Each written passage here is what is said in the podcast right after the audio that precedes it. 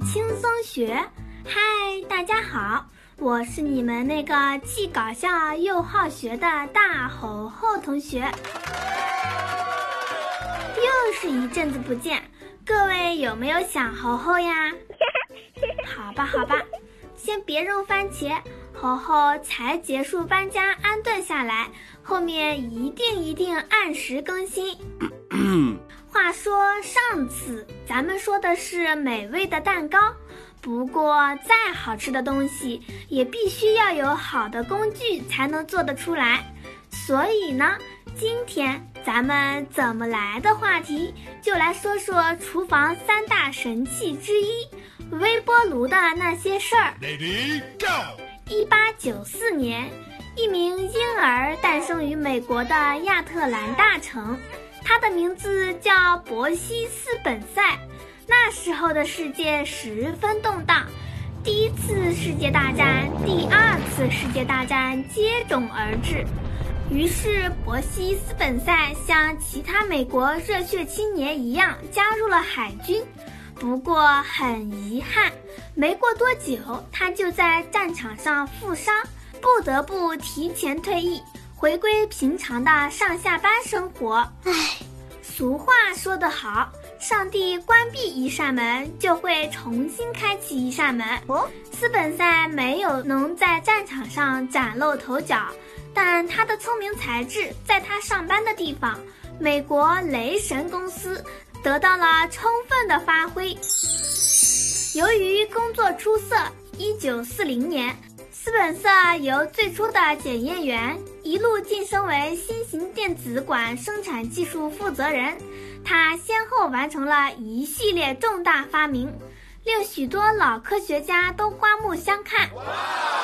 其中最厉害的发明就要数他和英国科学家合作过制造的磁控管了。磁控管这个东西是用来产生微波，是雷达的发生器。说简单点，是用在战争中的武器零部件，和厨房本来没有半毛钱关系。嗯，可是就是这么巧，一九四五年的某一天，斯本瑟在研究磁控管的时候，发现自己裤子口袋里的巧克力完全融化了。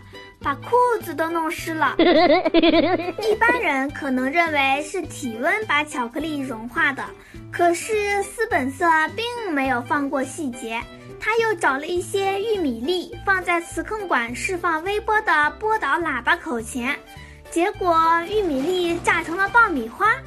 他敏锐地察觉到微波这种电磁波可以加热物体，于是他的脑洞打开了。他专门做了一个开口的金属盒，用来加热他的午餐和其他食物。直到有一次加热鸡蛋爆炸后，他又加上了一个防护门，微波炉的原型就此诞生。之后，在公司的大力支持下，斯本瑟反复实验，在一九四六年生产出了人类历史上第一台微波炉 ——Red Range。英文的意思就是雷达微波能辐射的范围。这款微波炉跟现在的冰箱一样巨无霸，重达三百四十斤，还十分的耗电。就算这样，这个微波炉的表现还是相当抢眼的。当时《纽约时报》的一篇报道介绍了美国陆军通过微波炉一个小时准备好了两百人的晚饭。要知道，没有微波炉，这几乎是不可能完成的烧饭任务。不过呢，这种巨无霸微波炉只能在军队、大型餐厅、轮船上应用，原因就在于微波炉本身造价太高，耗电量又太大。哦，在一九五五年到一九六零年期间，一个比较好的美国家庭年收入在五千美元左右。当时一台微波炉价格一千三百美元左右，大部分家庭得三个多月不吃不喝才能攒下。这个价格就是放到现在，也比二零二一最新最强的 iPhone 十二 Pro Max 还要贵上一百美元。后来雷神公司在一九六一年和一九六五年先后收购了做微波技术的新日本无线电公司以及制冷公司 Amna。在新日本无线电设计出小巧、简单、高效的磁波辐射管后，Amna 又为微波炉在加热工作后提供了制冷技术支持。经过两年时间的研究，终于在一九六七年生产了价格和重量合适的微波炉，重四十公斤，售价降到了四百九十五美元。这时的微波炉已经和现代基本上一样了。火之后最伟大的烹饪发明。这句话是一九六八年阿姆纳公司打出的第一批微波炉广告的广告语。美国人看到这种不用火就能隔空把食物做熟的黑科技，都被震惊了，纷纷剁手买微波炉回家做饭。此时，微波炉的实际发明人斯本瑟可谓功成名就，他用自己的力量改变了整个美国的厨房格局。他于两年后，在一九七零年离开了人世，而也就在同一年，使用他专利制造微波炉的阿姆纳公司形势却急转直下。本来阿姆纳公司呢，指望着微波炉大卖特卖，赚钱赚到爽歪歪，哪知道半路杀出好几个程咬金。日本和韩国看到微波炉的前景，纷纷加入了这场微波炉制造大战。而且，因为他们那里的工人工资非常低，他们制造微波炉的成本非常少，所以微波炉也可以卖得很便宜。在 M 娜公司卖四百九十五美元一台的时候，日本的微波炉一台只要一百五十美元。功能上却没有什么区别，于是受价格竞争影响，M 娜、利顿、G 一等美国自己的微波炉公司销量严重下滑，日本微波炉销量大量增长。到了一九九零年，美国家庭一大半的微波炉都是日本或韩国生产的，连 G 一这样的美国大公司。到后来，只能用韩国三星的生产线生产微波炉，输得眼泪汪汪的。我们国家的微波炉发展史同样神奇。一九九零年，微波炉传到中国的时候，售价要到两千到三千人民币。要知道，当时中国普通人一年的工资也就这么多，几乎没什么人能买得起。唉。就在这时，一家做羽绒制品的工厂看到了微波炉的巨大潜力，不惜重金买下了日本东芝的微波炉技术。和之前的日本、韩国一样，通过低廉的工人工资，不断降低微波炉在国内的售价，直到把微波炉降到了四十九美元一台。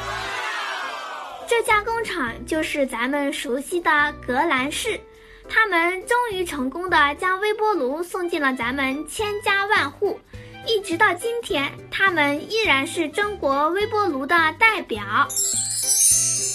嗯，刚刚咱们一直说的都是微波炉的历史，下面咱们来聊聊微波炉的原理。Ready go。微波炉中的微波是一种波长在零点一毫米到一米之间的电磁波。提到电磁波，大家先别觉得玄乎，其实咱们的太阳光就是很多电磁波的组合。比如人眼可以看到的光就是波长四百到七百六十纳米的电磁波。嗯，再回到微波，微波有三个奇妙的特性。对塑料、玻璃、陶瓷发射微波，微波会直接穿透过去；对食物和水发射微波，微波会被吸收，食物的水的分子会被微波的能量带动，剧烈的运动，运动的分子之间相互摩擦，产生了热量。这就是为什么微波食物会加热。而微波炉专用餐具都是塑料、玻璃、陶瓷制品的原因。第三个特性是，微波碰到金属会反弹。如果你在微波炉只放了一个金属物体，微波就会在炉子内不断的反弹。当聚集到足够大的时候，就会击穿空气，形成像闪电一样的电弧，或者在金属物体的尖端位置形成一个火球。呃，不管是形成电弧还是火球，你家的微波炉可能都是要挂了。所以使用微波炉的时候，也不能因为没有明火就放松警惕。下面这些注意事项是一定要遵守的。第一，不要把煮鸡蛋放进微波炉加热。放到微波炉里加热的鸡蛋内部会产生大量的热量，这些来不及释放的热量达到一定压力后就容易爆炸。第二，不要把干辣椒放到微波炉里加热。辣椒中的辣椒素有挥发性，把一碟辣椒直接扔到微波炉加热，大量的辣椒素挥发出来，打开微波炉的那一瞬间，就很容易刺激灼伤眼睛和咽喉。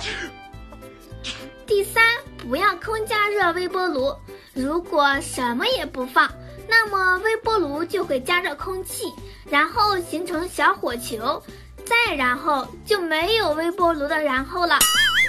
第四，不要把两个葡萄挨在一起加热。